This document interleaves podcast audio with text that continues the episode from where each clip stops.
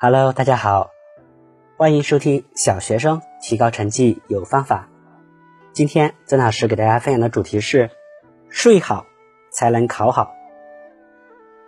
有的同学因为考前焦虑而导致夜间入睡困难，这时你应该首先放下思想包袱，上床以后排除一切杂念，不要对第二天的考试思虑过多。不要回顾当天复习情况，也不要因睡不着而急躁，可采取以下两种方法促进自己入睡。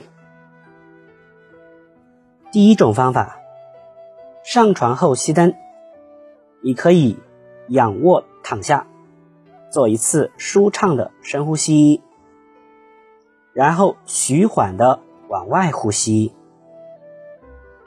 在第二次吸气时，你默念数字一；呼气时，你默默的对自己说“放松”。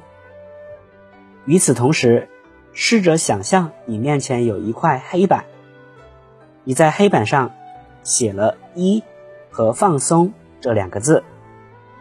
在下一次吸气时，默念数字二；呼气时，默默对自己说“放松”。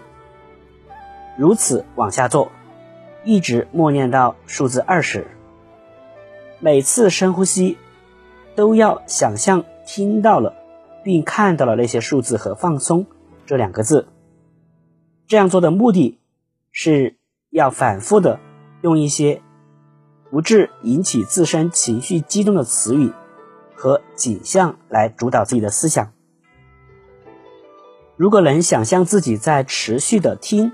和看着这一系列的单调词语和景象，那么考试的焦虑和紧张的思绪就不容易挤进你大脑了。在这一过程中，有时可能出现离题乱想情况，这时一定要坚持按照原来的步骤继续做下去，这样思想终会进入一种放松境地，接着睡意就会来临。用这个方法来催眠，你不可急躁，也不应急于求成。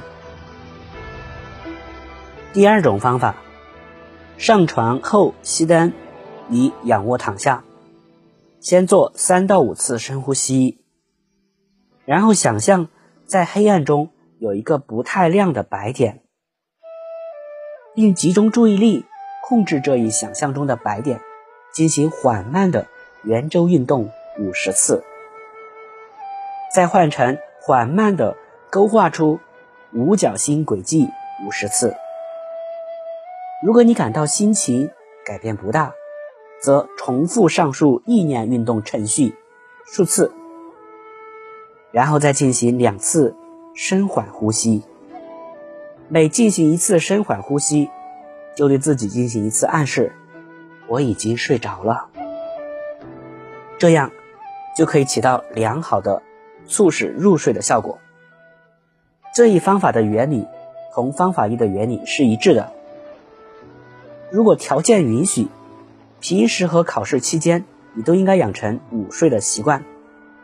午睡一般小睡半个小时，不要超过半个小时。